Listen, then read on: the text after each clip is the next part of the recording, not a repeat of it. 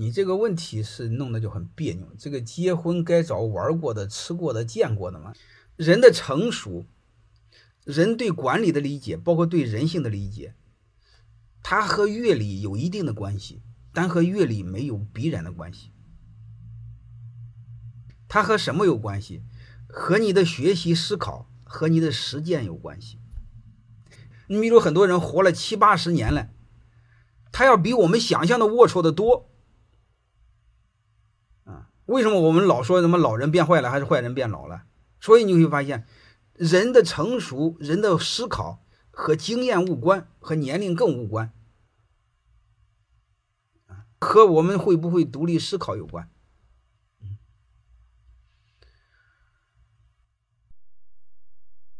欢迎大家的收听，可以联系小助理加入马老师学习交流群：幺五六五零二二二零九零。